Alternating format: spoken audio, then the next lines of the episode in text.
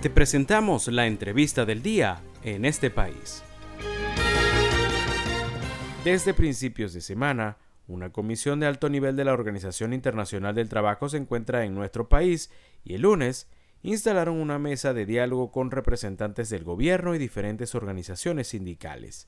El director general de la OIT, Guy Ryder, explicó en un video que se espera que en el diálogo se traten todas las cuestiones pendientes sobre la aplicación de los convenios número 26 referente a la fijación de los salarios mínimos 87 que habla sobre la libertad sindical y protección del derecho de asociación, y 144 respecto a la consulta tripartita en la legislación y en la práctica. Para conocer más detalles sobre esta visita, hemos invitado a nuestra charla de hoy a Froilán Barrios, secretario ejecutivo de la Confederación de Trabajadores de Venezuela. Puede encontrarlo en Twitter con el usuario arroba Froilán Barrios F. Froilán, buenas tardes. Gracias por aceptar nuestra invitación.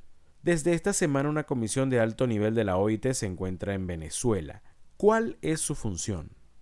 Sí, ella vino a Venezuela, está en Venezuela producto de los resultados del informe de la comisión de encuesta que se nombró en Venezuela para 2018 y que presentó su informe en 2019. Y vino a concretar el cumplimiento de los acuerdos, de los convenios laborales, pues que son el 26 que es la fijación del salario mínimo, el 144, que es el relativo a la, eh, a la consulta tripartita, y el 87, que es el relativo a la libertad sindical. Por esa razón, pues se va a reunir, eh, comenzó el lunes 25 con una intervención de Guy Ryder, que es el director general a nivel mundial de la OIT, y representantes del gobierno nacional.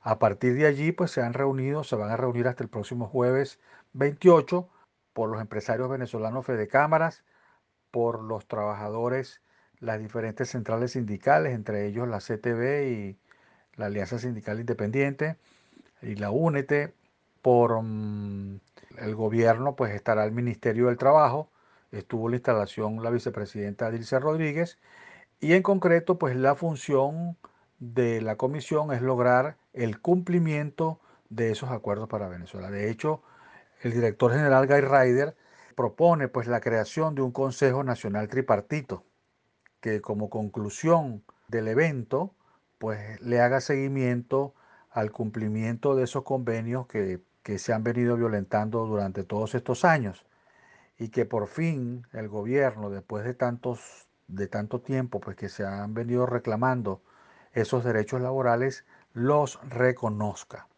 De allí que el próximo jueves entonces se presentarán las conclusiones del evento en las mesas de trabajo que se, que se reunieron desde el martes, desde el martes 26, para tratar el tema de los, de los convenios 144 y 26. Mañana se va a tratar el tema exclusivo del convenio 87 y finalmente el jueves entonces serán presentados las conclusiones luego de las reuniones bipartitas entre los dos sectores. ¿Qué expectativas tiene el gremio de los trabajadores con estas reuniones que incluyen al gobierno? Durante estos 20 años han venido a Venezuela aproximadamente unas 14 misiones de diferente orden.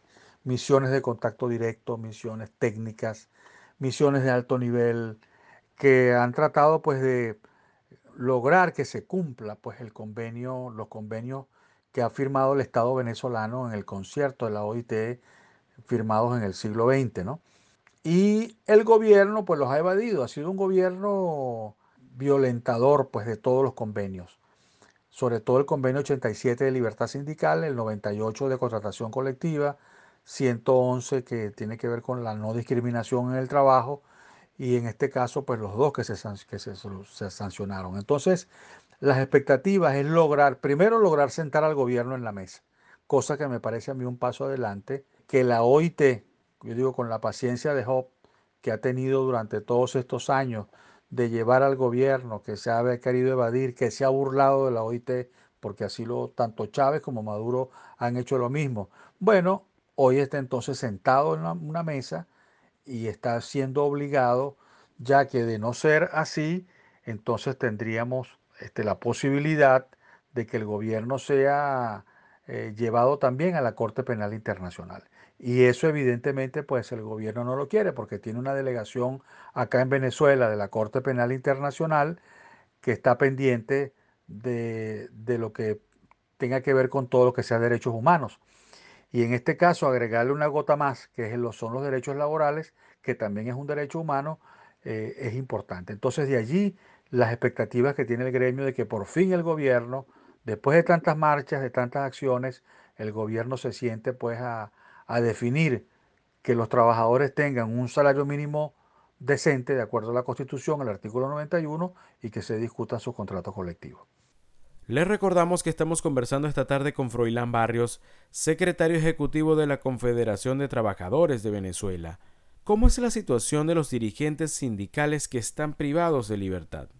Bueno, mira, para que tú veas, tuvo que venir la OIT denunciar, pues que, anunciar, perdón, que venía para que el gobierno saliera y liberara a Rodney Álvarez, que como bien sabemos es un trabajador que injustamente pasó 11 años en prisión desde el 2011 hasta el 2022 acusado de un crimen que no cometió. Y eso evidentemente pues denota pues la, además de la persecución contra Rubén González, que también estuvo preso en varias oportunidades. Igualmente pues el tema también estuvo preso y ayer también liberaron a Eudis Giró, que es un federativo de la FUTEP, de la Federación Petrolera, y que fue acusado también, puesto preso por participar. Entonces, no solamente es el caso de ellos, de, estos tres que he nombrado, hay decenas de dirigentes sindicales y gremiales que están encausados en tribunales que no pueden protestar porque son amenazados a, estar, a, ser, a ser presos o llevados a tribunales si encabezan o conducen alguna protesta. Y esto evidentemente pues es un tema que va a ser tratado en la agenda que se elaborará conjuntamente pues el próximo, el próximo jueves con la conclusión de las mesas de trabajo que ya se instalaron ayer. Es decir, que las expectativas es que se levanten todas las acusaciones contra trabajadores, dirigentes sindicales que hayan sido llevados a tribunales o hayan puesto presos. Por ejemplo, el mismo caso de, de Ronnie Álvarez. Él fue puesto en libertad hace semana y media pero todavía sigue acusado, todavía sigue encausado en tribunales y eso evidentemente pues es una, es una violación a su, a su libertad. Entonces esa es una de las tareas pendientes de que se liberen por completo los presos y los trabajadores que estén implicados en cualquier acusación gubernamental. Para finalizar, Froilán, los trabajadores venezolanos tienen oportunidad de discutir y lograr contrataciones colectivas favorables. Primero que nada, no, cuando bien sabemos de que hubo una resolución que fue la 2792, que en octubre del 2018 se implementó para suspender los contratos colectivos. Después hubo, hubo una especie de compromiso por parte del gobierno de suspender esa declaración.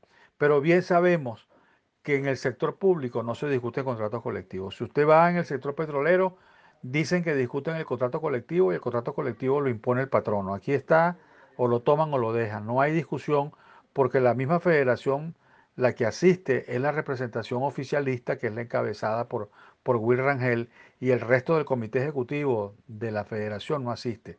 Igual pasa con el sector magisterial, con el sector de universitario, con la FUTEP, han impuesto pues una federación fantasma que es la, la FUT, que es la que representa a profesores, a empleados y obreros. Es decir, una federación fantasma que tiene apenas 20, tiene 300 trabajadores, sustituye a sindicatos como la, la FUTEP que tiene, la, perdón, la, la FAPUP que tiene más de 50 mil afiliados. Es decir, el restablecimiento pleno de todos los contratos colectivos es lo que se establece porque es la vía para, para poder mejorar el salario de los trabajadores tanto en el sector público como en el sector privado y que el Ministerio del Trabajo se convierta en el ente que facilite la discusión del trabajo y que se eliminen todas las trabas que tienen que ver con, con la mora laboral, que por no haber hecho elecciones no autorizadas por el CNE o el Ministerio del Trabajo, entonces no se hacen tampoco las elecciones en los sindicatos. Y de ahí se aprovechan muchos patronos para no discutir los contratos colectivos y dejar congeladas también las convenciones colectivas. Es decir, que en definitiva me parece un logro importante que esté el foro social.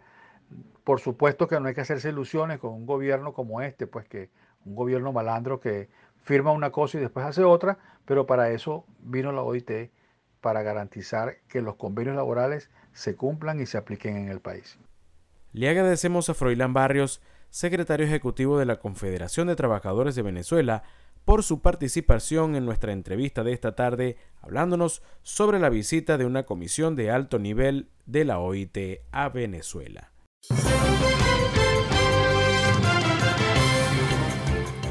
Esto fue la entrevista del día en este país. Para conocer más el programa, síguenos en nuestras cuentas en redes sociales. Estamos en Twitter e Instagram como arroba en este país radio y visita nuestra página web www.enestepaís.info.